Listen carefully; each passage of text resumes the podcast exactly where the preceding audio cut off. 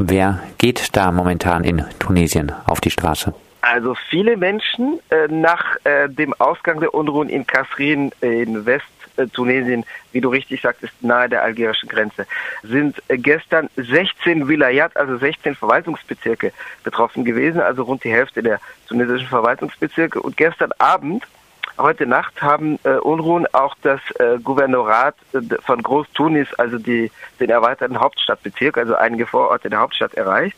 Das ähnelt schon ein bisschen an äh, das Szenario im Winter 2010, 2011, wenngleich es wohl nicht dieselben politischen Konsequenzen haben wird.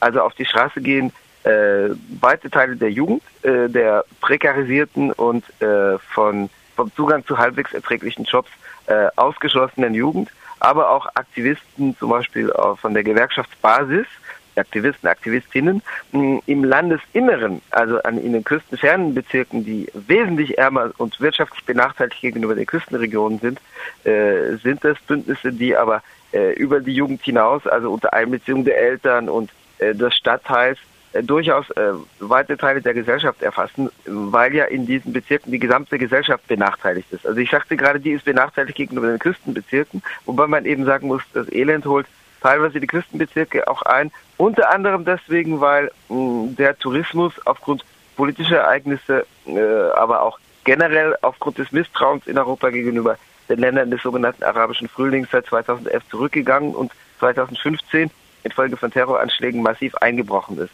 Das heißt, dass auch in den Küstenbezirken Arbeitslosigkeit um sich greift, aber im Landesinneren ist es nochmal ähm, sehr viel dramatischer. Also in Kasrin zum Beispiel äh, ist äh, ein Viertel der Bevölkerung offiziell nach den offiziellen, nach den amtlichen Statistiken arbeitslos. Das ist zehn Prozent über dem Landesdurchschnitt, wobei da die äh, Dunkelziffer durch Beschäftigung im sogenannten informellen Sektor, die aber nicht sozialrechtlich abgesichert ist, erheblich höher liegt. Bernhard, wir haben schon einmal in einem Interview über das Problem der Diplomé-Chômeur, der arbeitslosen Hochschulabsolventin in Algerien und Tunesien gesprochen. Du sagtest damals, dass höhere Bildung in Tunesien eher hinderlich sei, um eine Arbeit äh, zu finden. Sind die Diplomé-Chômeur also wieder wichtige Träger des Protestes? Also auf jeden Fall ja. Äh, der Protest ging ja los mit einem Protest gegen äh, korrupte Einstellungspraktiken bei äh, Diplomé Chômeur, also bei Hochschulabgängern, Hochschulabgängerinnen ohne, ohne Job. Äh, es war ja so, dass am vergangenen Wochenende ein Protest stattfand, weil mehrere äh, Hochschulabgänger, Universitätsabsolventen mit Diplom, aber ohne Job, äh, ihren Namen nicht auf einer Liste äh, von Leuten, die im öffentlichen Dienst eingestellt werden, wiederfanden. Also es gibt äh, immer wieder solche Wellen von Einstellungen im öffentlichen Dienst. Das gibt es in Tunesien, das gibt es auf vergleichbare Weise in Algerien, dass Wellen von Leuten eingestellt werden, um natürlich die Wut, die soziale Unzufriedenheit ruhig zu stellen. Die Leute erwarteten natürlich, dass die Leute, die dafür prädestiniert erschienen, also durch ihre soziale Lage und äh, ihre Qualifikation, dass sie da berücksichtigt werden. Es geht allerdings das Gerücht, und zwar das mutmaßlich, äh, mutmaßlich begründete Gerücht, äh, dass zwischen 2.000 und 3.000 tunesische Dinar, also zwischen 1.000 und 1.500 Euro bezahlt werden müssen, damit der eigene Name sich auf dieser Liste wiederfindet. Also es gibt sozusagen Leute, die sich an dem Elend noch was dran verdienen, indem sie eben äh, das regulieren, wer da berücksichtigt wird und wer nicht.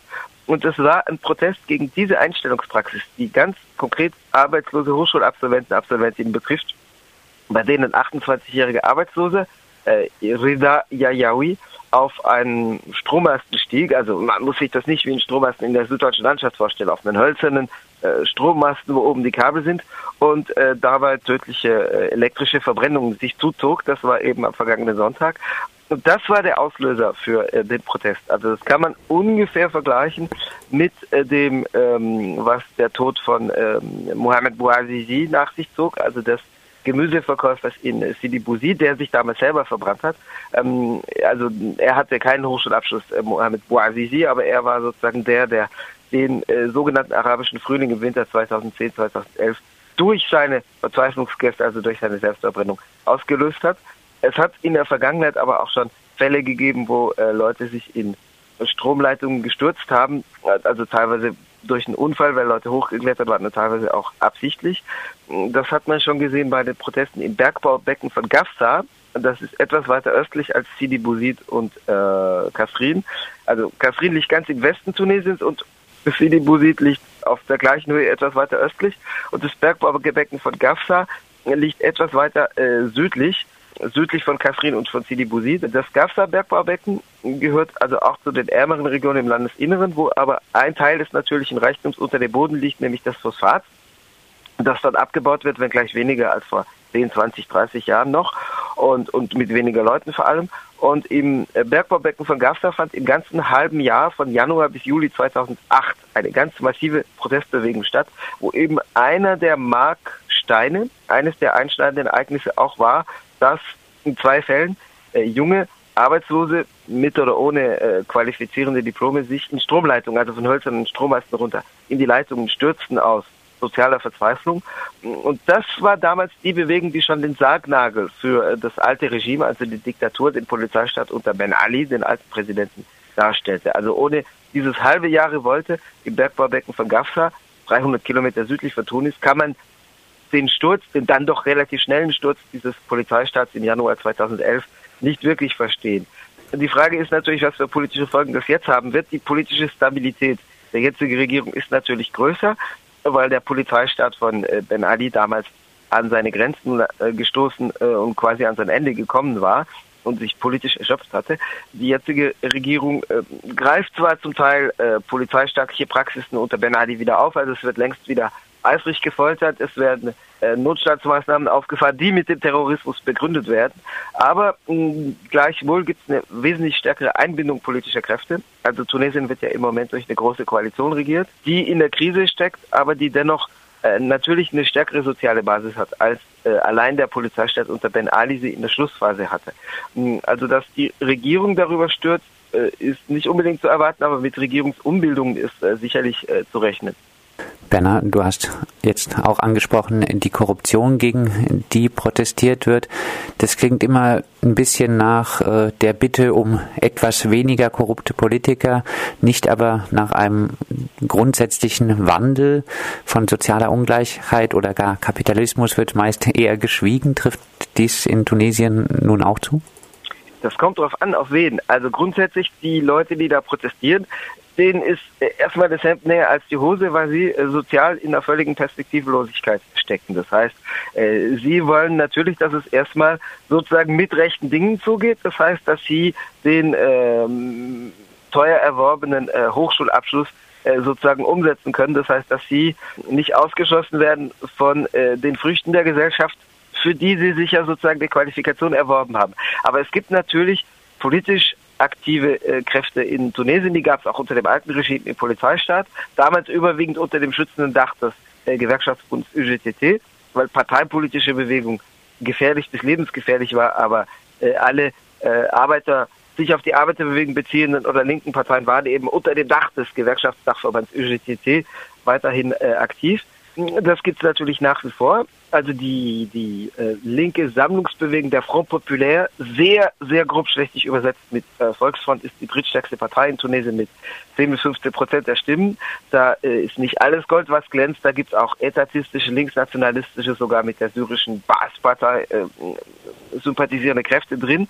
Aber Gleichwohl ist das ein Sammelbecken, wo auch Kräfte, die sich auf die sozialen Bewegungen beziehen und in ihnen aktiv sind, stark vertreten sind. Und das äh, bietet natürlich sowas wie ein organisatorisches Rückgrat. Nicht unbedingt in den Städten im Landesinneren, wo äh, sozial und politisch eine solche Perspektivlosigkeit und Hoffnungslosigkeit herrscht, dass die Leute sich nicht unbedingt auch von solchen organisierten Kräften repräsentiert fühlen. Aber wenn die Bewegung einen landesweiten Charakter erhält, und das scheint ja im Moment äh, großenteils eingetreten, also zumindest das ganze Landesinnere, Kasrin, Tala, also was beides an der Westgrenze liegt, Kairouan, was schon nahe an der Ostgrenze liegt, aber auf gleicher Höhe in Nord-Süd-Richtung. Und jetzt hat heute Nacht auch die Vororte von Tunis sind erfasst. Wenn sowas einen landesweiten Charakter erhält, dann sind da natürlich auch organisierte politische Kräfte dabei, von denen äh, jedenfalls manche eine über den Kapitalismus hinausweisende Vision haben. Das Problem ist trotzdem, dass solche politischen Visionen generell in der Krise stecken und eben auch in der arabischsprachigen Welt. Ich sage arabischsprachig, weil Tunesien natürlich auch eine Mischbevölkerung arabischer und berberischer Herkunft hat. Es hängt zusammen mit der Bilanz äh, also erstmal der Bilanz von verschiedenen Staaten des real existierenden Sozialismus, die natürlich die sich darauf beziehenden Parteien historisch geschwächt haben. Es gab zum Beispiel die tunesische KP, die inzwischen eine rein bürgerlich-liberale Partei ist, weil ihnen sozusagen ihr Modell mit der Sowjetunion und dem sowjetischen Block abhanden gekommen ist. Eine der stärkeren Parteien, die in diesem Front Populaire, in diesem linken Bündnis aufgegangen sind, ist der frühere PKOT, also Kommunistische Arbeiterpartei Tunesiens, der jetzt nur noch PT, also Arbeiterpartei heißt. Das war früher eine Partei, die sich auf das stalinistische Albanien bezogen hat, auch wenn sie das diesem Modell äh, inzwischen abgeschworen haben. Das heißt, es gibt natürlich äh, eine historische Bilanz und es gibt historische Niederlagen bzw. schlimme Entwicklungen in Ländern des sogenannten real existierenden Sozialismus, die natürlich auch dort die Linke geschwächt haben. Anderswo in der arabischen Welt, aber äh, die Entwicklung in Tunesien, was ein relativ kleines, geografisch betrachtet relativ kleines Land ist, wird natürlich mit beeinflusst von dem, was in bevölkerungsstärkeren arabischen Ländern passiert. Das ist ja die gleiche Sprache, also nicht derselbe Dialekt, aber dieselbe Sprache in Radio und Fernsehen. Ähm, in anderen arabischsprachigen Ländern spielt natürlich die Bilanz dessen, was dort unter Sozialismus firmierte, auch eine Rolle, weil sich viele arabische Regime, nicht das tunesische, aber das algerische früher, äh, das syrische, bis vor kurzem, bis 2012, bis zur Verfassungsänderung 2012, nominell als sozialistisch bezeichneten. Nun gibt es wie äh, erwähnt, innerhalb der tunesischen linken Segmente, die sich nach wie vor positiv auf dieses syrische Regime beziehen, aber das kann andere Bevölkerungsteile wiederum eher abschrecken. Also Bern, ähm, Bernhard, vielleicht abschließend, ähm, du hast jetzt schon ein bisschen auch die Parallele gezogen zu Ende 2010. Ist das Ganze jetzt wirklich als ein neuer Schritt der Arabellion, der arabischen Revolten, zumindest in Tunesien zu werten? Wird sich das Ganze zukünftig noch ausweiten?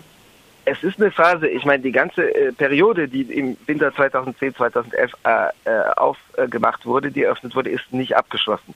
Äh, es gab mal äh, diese, diese Artikel so ab 2012, wo gefragt wurde, welche Bilanz äh, wird jetzt gezogen aus dem sogenannten arabischen Frühling. Ich mag den Ausdruck nicht, aber benutzen wir ihn. Und da gab es ja Leute, die sich dann ironisch bezogen auf das Zitat von Zhou Enlai, den Außenminister von Mao in China, der, der gefragt wurde, welche Bilanz ziehen Sie aus der französischen Revolution, die damals knapp 200 Jahre her war. Und da sagte er, es ist viel zu früh, eine Bilanz daraus zu ziehen. Was ja bedeutet, die historische Periode ist noch offen. Natürlich ist die der sogenannten Arabellion, auch das Wort ist problematisch, zumal es eben, wie gesagt, nicht nur arabische, sondern auch berberische Bevölkerung und andere kurdische zum Beispiel in der Region gibt. Aber mh, hm, natürlich ist die Phase offen, aber es ist ein neues Kapitel innerhalb dieser Periode, das aufgeschlagen worden ist. Das heißt nicht, dass ähnliche Ursachen dieselben äh, Folgen nach sich zeitigen. Wie gesagt, die, der Staat, der Polizeistaat unter Ben Ali war total morsch am Schluss und äh, war für den Zusammenbruch prädestiniert. Die, die Staatsmacht jetzt ist nicht äh, so morsch, was ihre soziale Basis betrifft, wie es damals der Fall war, weil sie es verstanden hat, einige politische Kräfte einzubinden und äh, in einer großen Koalition eben auch die stärksten, darunter die islamistische Partei Ennarda, die die zweitstärkste Partei in der Regierung stellt. Ähm, das heißt, es ist nicht eine Parallele zu ziehen, um zu sagen, im Winter 2010, 2011, da war der Auslöser, dann dauerte es drei Wochen, dann kam der Regierungssturz und jetzt äh, stellt man sozusagen die Uhr und wartet drei Wochen und dann findet wieder der Regierungssturz statt. Also das, die Verlaufsformen werden nicht dieselben sein, aber das ist ein Teil derselben Periode, die im Dezember 2010, Januar 2011 eröffnet worden ist und eben nicht abgeschlossen ist. Und wir sind gespannt, wie sich die Periode weiterentwickelt. Soweit Bernhard Schmidt, freier Journalist aus Paris, der immer wieder auch im arabischen Raum unterwegs ist und der für uns, denke ich, diese Entwicklung weiter beobachten wird.